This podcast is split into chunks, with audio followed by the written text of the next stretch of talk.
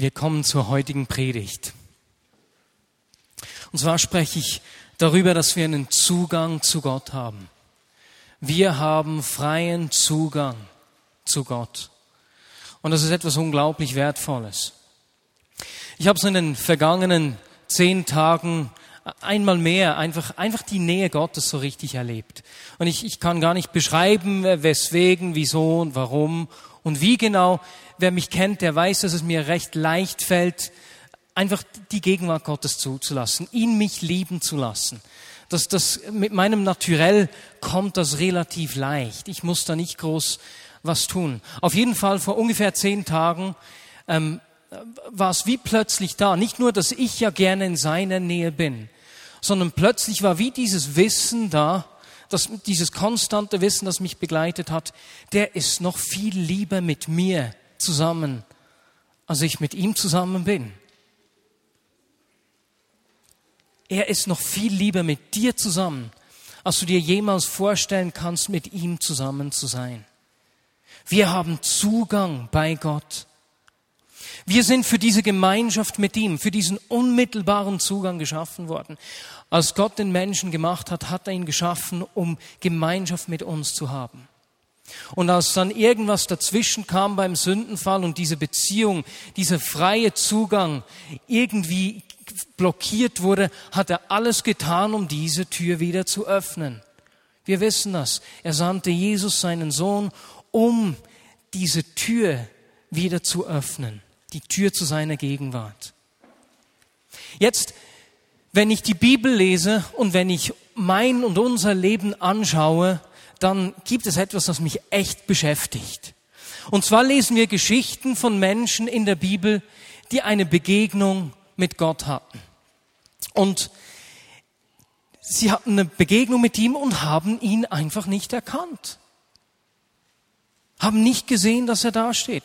Wir lesen Geschichten vom Wirken Gottes in der Bibel und es gibt Menschen, die hat es einfach kalt gelassen. Beispielsweise bei Jesus. Ich meine, stellen wir uns das mal vor. Jesus kam ja nicht einfach so aus dem Nichts, sondern das Volk Israel hat hunderte von Jahren gewartet auf den Messias, auf diesen Retter, der da kommen soll. Wenn wir die Propheten lesen, wenn wir die Apokryphen lesen, da, dann sehen wir, wie diese Erwartungshaltung war, dieser Messias, der König, der da kommen wird und alles wieder ins Lot bringt. Und mit dieser unglaublichen Erwartung haben die gelebt. Und dann kommt Jesus und die führende religiöse Elite sieht's nicht, merkt's nicht. Obwohl er das mit Zeichen bestätigt. Und auch heute ist es manchmal ähnlich. Manchmal ist es so, dass jemand im Gottesdienst sitzt und der hat eine Begegnung mit Gott, die sein Leben völlig verändert. Und daneben sitzt eine Person, die sich langweilt. Was ist denn das wieder für ein Gottesdienst? Gehe ich nach dem Gottesdienst eher einen Kaffee oder doch lieber einen Tee trinken? Das ist nicht komisch. Also mir auf jeden Fall auch schon geschehen. Und das trifft mich. Ich habe vor einiger Zeit begonnen, jeden Morgen für, für mehr Hunger in meinem Leben zu beten. Und zwar um acht Uhr klingelt äh, das Ding und, und dann bete ich einfach für Hunger in meinem Leben, ich bete für einen Aufbruch, ich wach schon vorher auf, also nicht, dass ich mich wecke damit. Ne?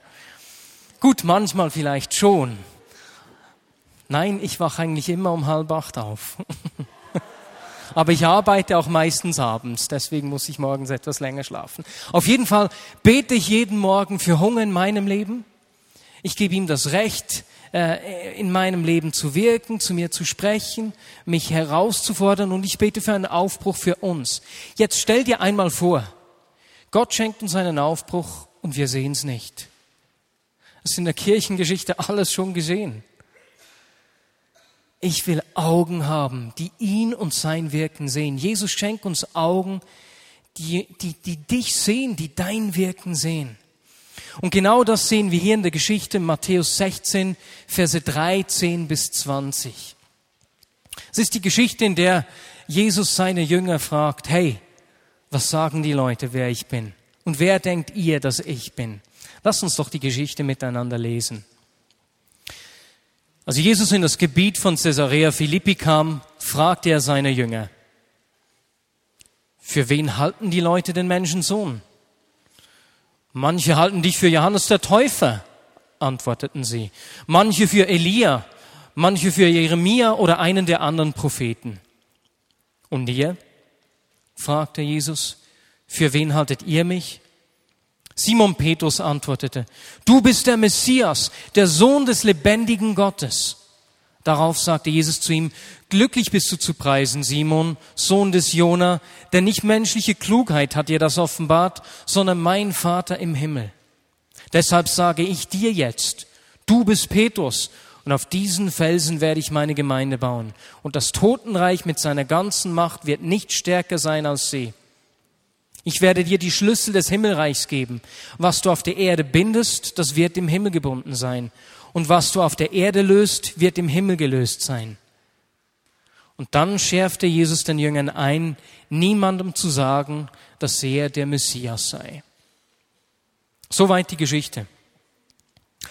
Das erste, das mir aufgefallen ist, nach, natürlich nachdem die Jünger gesagt haben, was die Menschen sagen, wer denn Jesus sei. Na, Herodes hat gesagt, das sei Johannes der Täufer, andere sagen Elia, weil der muss ja auch kommen, bevor der Messias zurückkommt. Aber das Erste, was mir aufgefallen ist, dass Petrus erkennt, wer Jesus ist.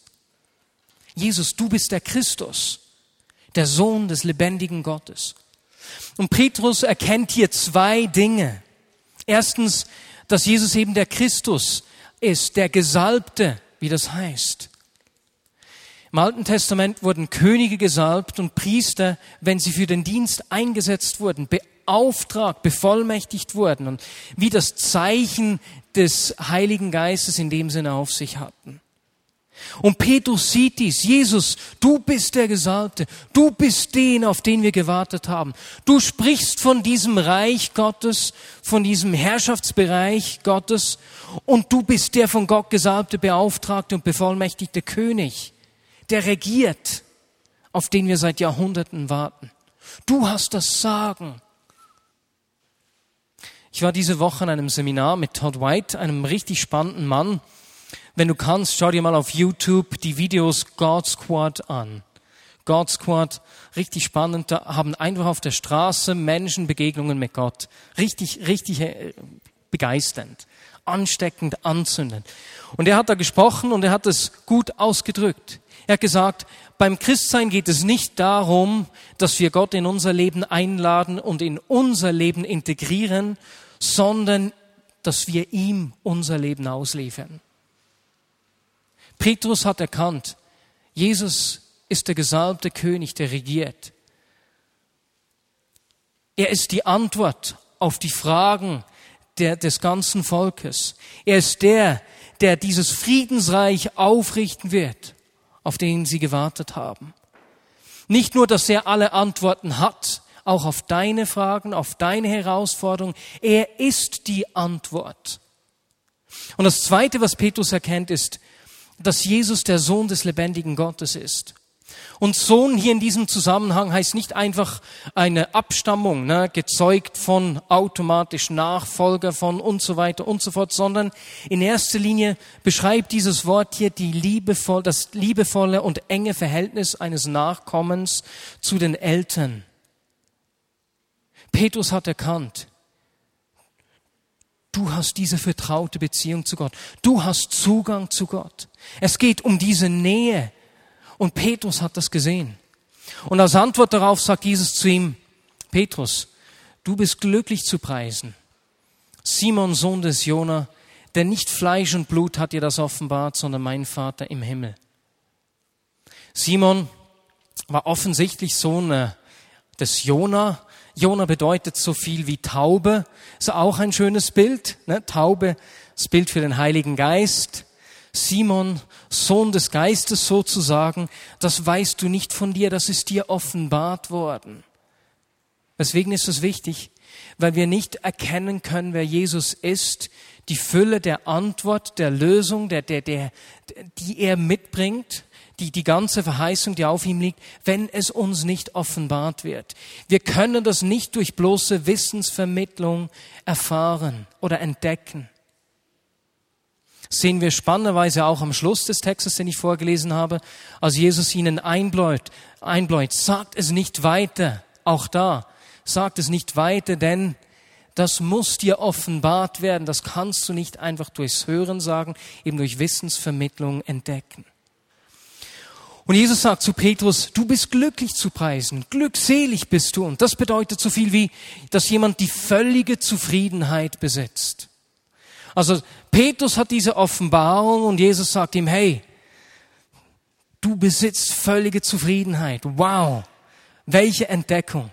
Völlige Zufriedenheit, das klingt begeisternd. Wer von uns möchte das nicht auch? Na? Völlige Zufriedenheit.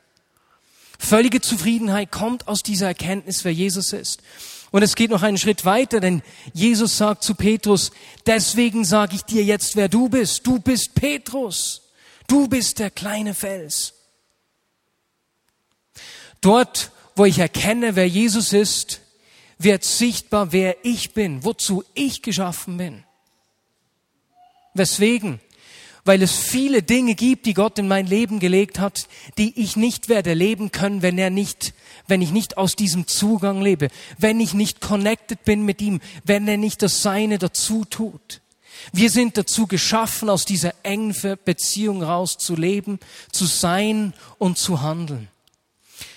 Letzte Woche habe ich zu Hause aus dem Fenster rausgeschaut, als ich mich gerade mit diesem Thema auseinandergesetzt habe und da ist die Sonne auf Blätter gefallen. Und die Sonne, die da durch diese Blätter durchgeschienen haben, die haben die ganze Schönheit dieser Blätter sichtbar gemacht. Ich habe jede Ader und so gesehen. Ich habe gesehen, wie wunderbar die gemacht sind. Und genauso ist, genau das geschieht auch, wenn Jesus das Licht in meinem Leben aufgeht. Er macht meine Bestimmung, meine Identität sichtbar. Er bringt meine Schönheit zur Geltung die ganze Schönheit, die er in mich und in dich reingelegt hat. Er bringt das zur Geltung, er macht das sichtbar, was du oder Menschen um dich herum nicht sehen. Und wenn du hier bist und du hast Träume irgendwie fallen lassen, es gibt Dinge, wo du empfindest, dass Gott zu dir gesprochen hat und das Ganze ist eingeschlafen, irgendwie du bist frustriert, dann bitte ich, dass Gott einfach deine Schönheit, seinen Plan in deinem Leben neu sichtbar macht. Denn das macht er, macht die Schönheit sichtbar, zu der er uns geschaffen hat. Und das Zweite ist, dass Jesus hier in diesem Text zum ersten Mal auch von der Gemeinde spricht. Dort, wo wir entdecken, wer Jesus ist, führt das zur Offenbarung, wer der Petrus ist ne, in dieser Geschichte, der persönlichen Identität und auch zur Offenbarung der Gemeinde. Was so viel bedeutet hier wie Menschen, die sich um Jesus sammeln. Dort, wo ich Jesus begegne, werde ich mich mit anderen Menschen um diesen Jesus herum sammeln. Dazu kommen wir dann am Schluss nochmals. Im nächsten Satz, im Vers 19, sagt Jesus etwas ganz Interessantes. Und zwar sagt er zu Petrus, ich werde dir die Schlüssel des Himmelreichs geben. Was du auf der Erde bindest, wird im Himmel gebunden sein. Und was du auf der Erde löst, das wird im Himmel gelöst sein. Was sind Schlüssel? Was machst du mit Schlüsseln? Du öffnest Türen, du schaffst Zugang. Jetzt, damals hatte nicht jeder einen Schlüsselbund mit 20 Schlüsseln, wie das heute bei uns der Fall ist. Fürs Auto, für den, fürs Büro, zu Hause. Ne? Könige hatten im Palast Kammern, die abgeschlossen waren.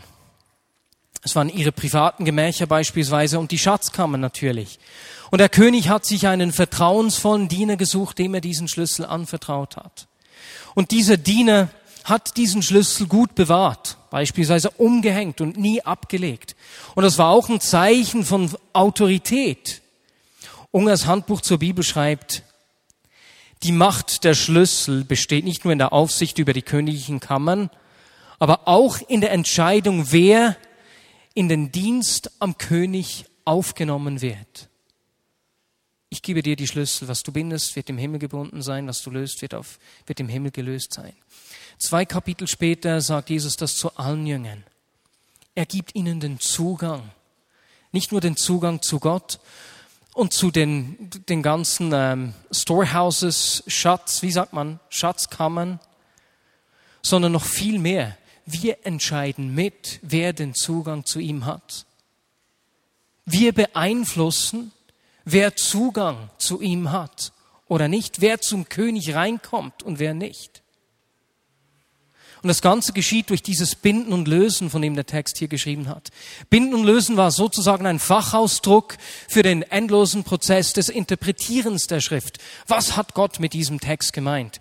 Und jeder Rabbi hat Gebote und Verbote erlassen und etwas, was erlaubt war, na, das nannte man eben lösen und etwas, was verboten wurde, das nannte man binden. Jetzt, am Anfang dieses Kapitels, das ich vorgelesen habe, hat Jesus die Falschheit der Pharisäer angesprochen und davor gewarnt, die den Menschen Gebote auferlegen, die sie selbst gar nicht leben, Dinge verlangen, die sie selbst gar nicht zu tun imstande sind. Und in Matthäus 23, 13 sagt Jesus über die Schriftgelehrten und Pharisäer, weh euch, ihr Heuchler, die ihr das Himmelreich zuschließt vor den Menschen. Ihr geht nicht hinein und die, die hinein wollen, die lasst ihr nicht hineingehen. Oder mit anderen Worten, mit ihren Erwartungen, mit ihren Geboten und Verboten schließen sie den Menschen den Zugang zum Reich Gottes. Dann habe ich mich gefragt, wo, wofür sind wir Christen eigentlich bekannt in der Gesellschaft? Sind wir eher für unsere Gebote und Verbote bekannt? Oder dafür, dass wir Zugang bei Gott haben und anderen Menschen den Zugang zur Begegnung mit Gott öffnen? Wo, wofür bin ich bekannt? Rabbi Jesus war anders. Ganz anders als die Schriftgelehrten und Pharisäer. Er sprach durch sein Leben. Er machte das Wesen seines Vaters sichtbar. Und seinen Worten folgten Taten. Das war nicht leeres Geschwätz. Der Theologe Lutz schreibt, dass Binden und Lösen wahrscheinlich mit vollmächtigem Lehren zu tun hat. Und Jesus sagt hier also zu Petrus, hey, ich habe dich vor den Pharisäern und Schriftgelehrten gewarnt, aber weißt du was, ich gebe dir die Vollmacht, die Schrift auszulegen und das Wesen des Vaters sichtbar zu machen. Was du auf Erden lösen wirst, wird im Himmel gelöst sein. Und an dieser Stelle braucht der Autor eine sehr seltene, richtig abnormale, komische Zeitform. Genau übersetzt heißt es nämlich eigentlich, was du auf der Erde binden wirst, soll auch im Himmel gebunden worden sein. Und was du auf Erden lösen wirst, soll auch im Himmel gelöst worden sein. Das heißt nicht, was du jetzt hier löst, wird im Himmel auch gelöst, ja gleichzeitig oder vielleicht später mal. Na, du vergibst jemanden, wer in den Himmel kommt, wird das in Zukunft vergeben sein. Nee, sondern das, was du jetzt tust, hat irgendwie Auswirkungen im Himmel. Und ich muss nicht warten, bis diese Auswirkungen sichtbar werden, sondern irgendwie kann ich etwas nehmen, was im Himmel bereits Realität ist und das hier sichtbar machen. Es ist so, als würde ich die, die himmlische Realität ins Hier ziehen und hier auf der Erde sichtbar machen. Wir haben Zugang. Wir haben Zugang zu Gott. Wir haben die Schlüssel und wir können mit beeinflussen, wer diesen Zugang zu ihm hat. Diese Schlüssel haben wir mit dem Heiligen Geist erhalten. Es ist nicht einfach unglaublich. mit einem Gedanken möchte ich, möchte ich die Predigt schließen. Weswegen ist Jesus mit seinen Jüngern nach Caesarea Philippi gegangen? Rob Bell beschreibt dies folgendermaßen in seinem Buch Velvet Elvis. Caesarea Philippi war das Zentrum von Pan, dem Hirtengott in Boxgestalt. Und aus aller Welt kamen Menschen hierhin, um ihn anzubeten. Er war auf einem Felsen oder bei einem Felsen, in dem ein riesiger Spalt war. Und diesen Spalt hing, hielten die Anhänger des Pan für den Ort, an dem die Geister der Hölle die Erde betreten und wieder verließen. Und dieser Spalt nannte man die Pforten der Hölle. Na, Jesus hat dir gesagt, jetzt muss ich zurückgehen, Und die Pforten der Hölle werden die Gemeinde nicht überwinden. Ne? Also diesen Spalt nannten sie Pforten der Hölle. Und sie bauten neben diesen Pforten einen Tempel für Pan und daneben einen Hof, an dem die Menschen während der Feierlichkeiten zur Verehrung Pans einfach abstruse sexuelle Handlungen auch mit Tieren und so durchführten. Jetzt die Jünger, die Jünger von Jesus, ne, 16 bis 20 Jahre alt, junge Männer, gottesfürchtig, die sind ganz bestimmt noch nie nach Caesarea Philippi gegangen, denn nach Caesarea Philippi, dahin geht man nicht. Und ich frage mich, ich meine, das war 40 Kilometer entfernt von Galiläa, wo sie zuvor waren. Da hat Jesus einen ziemlich weiten Weg mit ihnen unternommen, ne, unter die Füße genommen. Und ich frage mich, was sich die Jünger so unterwegs gefragt haben. Hey, wo gehen wir hin? Von der Richtung her meinst du, es könnte das sein, was ich denke? Gehen wir wirklich dorthin? Was würden wohl unsere Eltern sagen, wenn sie das wüssten? Was tun wir wohl da? Und Rob Bell legt nahe, dass Jesus diese Aussagen, die ich vorgelesen habe, zu den Jüngern gesagt hat, als sie vor diesem Felsen angekommen sind. Wörtlich heißt es nämlich, deshalb sage ich dir jetzt, du bist Petrus, der kleine Fels. Und auf diesem großen Felsen werde ich meine Gemeinde bauen und die Pforten der Hölle werden sie nicht überwinden. Jesus an diesem Ort, wo sich all diese Menschen, diese unheiligen Menschen um Pan sammeln und diese schrecklichen Riten praktizieren, da werden sich Menschen um dich versammeln. Diese Menschen, die mit den Ziegen, die schließen sich dieser Jesusbewegung an. Und das Tor zur Hölle, die Pforte der Hölle, die wird das nicht verhindern können. Die ist nicht so stark wie diese Gemeinschaft von Menschen, die sich um dich sammelt. Siehst du die Kräfteverhältnisse? Es ist ein schöner bildlicher Gedanke.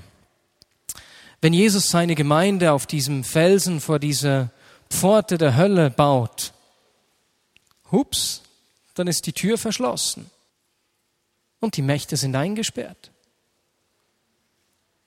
Dort, wo wir Menschen den Zugang zu Gott öffnen, schließen wir damit bildlich gesehen die Pforten der Hölle. Wir müssen nicht gegen Dunkelheit kämpfen, sondern wir müssen das Licht andrehen, anstellen, einschalten. Und die Pforten der Hölle haben keine Chance. Weißt du, wir müssen nicht auf Gottes Eingreifen warten, denn Gott hat bereits eingegriffen. Als Jesus starb, sagte er, es ist vollbracht. Das Warten hat ein Ende. Ich gebe euch die Schlüssel, ich gebe euch den Zugang. Ihr habt den Zugang zu all meinen Schätzen im Himmel und was ihr hier tut, wird auf irgendeine Art und Weise im Himmel Auswirkungen gehabt haben bereits. Und ihr bestimmt mit, wer diesen Zugang hat zu Gott. Weswegen machen wir oft Menschen diesen Zugang zu Gott nicht auf? Weil wir häufig nicht verstehen, dass wir selbst überhaupt diesen Zugang haben, diesen freien Zugang zu ihm. Es gibt nichts, was dich von ihm und seiner Liebe trennen kann. Weder hohes noch tiefes, weder gegenwärtiges noch zukünftiges. Weder Engel noch Dämonen, nichts kann dich von der Liebe des Vaters trennen. Du und ich, wir haben diesen unmittelbaren Zugang zu ihm. Und wir können bestimmen, mit beeinflussen, nicht bestimmen, mit beeinflussen, wem diese Türen auch geöffnet werden. Lasst uns ruhig werden für einen Moment. Jesus, ich danke dir, dass wir diesen Zugang haben und dieser Zugang ist absolut bedeutend. Offenbare uns, wer Jesus ist. Offenbare uns die Fülle dessen, was Jesus getan hat und was er uns aufgeschlossen hat. Jesus, wir wollen nicht in einem passiven Christsein sein, das wartet, bis du was tust, denn du hast uns diese Schlüssel zugänglich gemacht. Offenbare uns, wer Jesus ist, damit unsere Identität offenbar wird. Und wir verstehen, welche Vollmacht und welches Vorrecht wir erhalten haben. Und ich bitte dich einfach aufzustehen. Wenn du oft damit zu kämpfen hast, dieses Wissen zu haben, dass du diesen unmittelbaren Zugang zu ihm hast. Und du möchtest einfach diese Offenbarung zu, zu wissen, tief in dir, dass er viel lieber mit dir zusammen ist, als du mit ihm zusammen bist. Dass du diesen Zugang hast. Und wenn du einfach da ihn bitten möchtest um Offenbarung, dann steh doch jetzt einfach auf am Platz.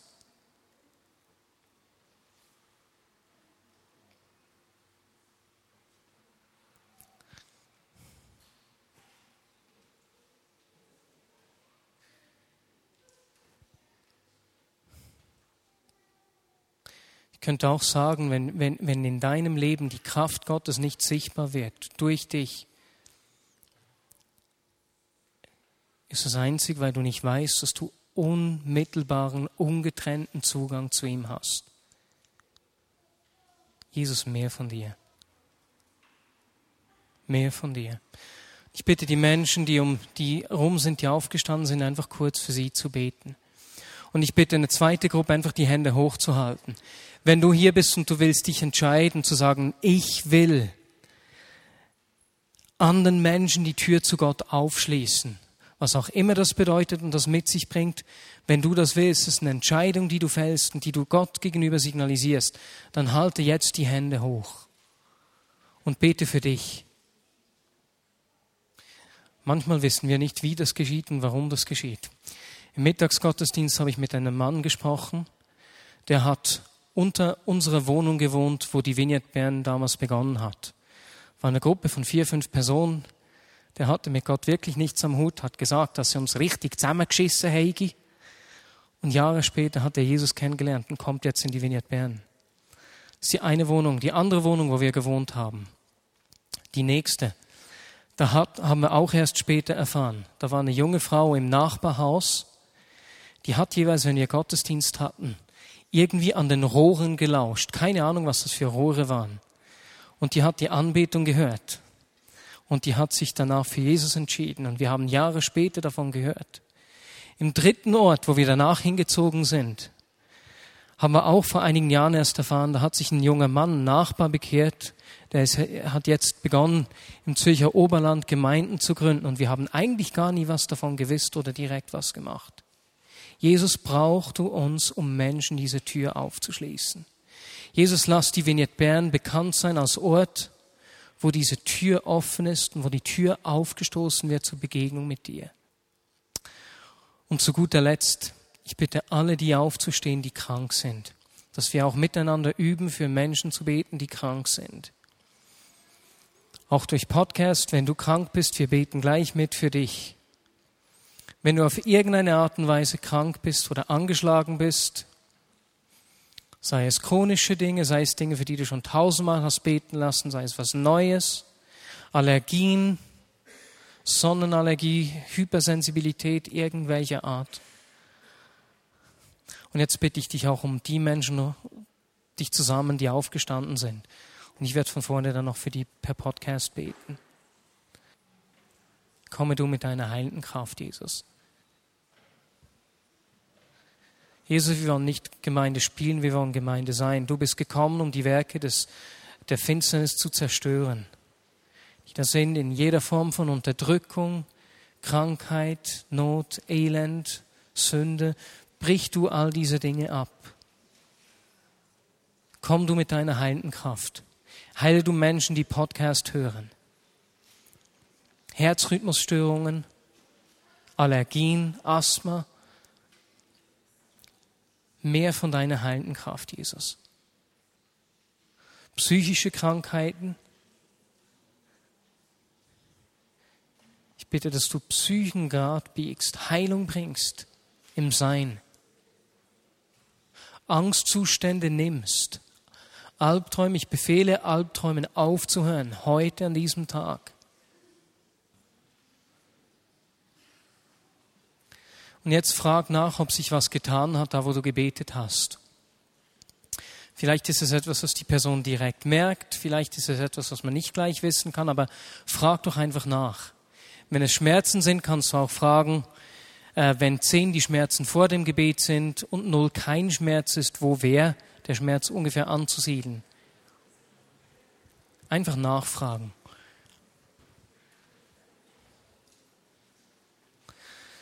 Wir lernen miteinander. Deswegen ist Gottesdienst ein guter Ort, um das zu üben. Und jetzt, wer kann sagen, beim Gebet hat sich was verändert? Hände hoch. Für all die, die gebetet worden ist, bei wem hat sich etwas verändert? Hände hoch. Da hinten. Mhm. Ist, ist etwas ganz weggegangen oder teilweise? Ah, ich frage dich später. Zu weit hinten, entschuldige. Leute, es ist wichtig, dass wir miteinander üben. Wir werden nur zunehmen, wenn wir diese Dinge miteinander üben. Gottesdienst ist ein guter Ort, um das zu üben. Im Alltag zu üben ist manchmal etwas schwieriger. Mehr von dir, Jesus. Und Jesus, wir, wir geben uns nicht mit einem bisschen zufrieden. Wir wollen mehr von dir. Jesus, ich will kein passives Christ sein, das zuwartet und abwartet, sondern das aktive im Wissen, dass du uns diese Schlüssel gegeben hast. Amen.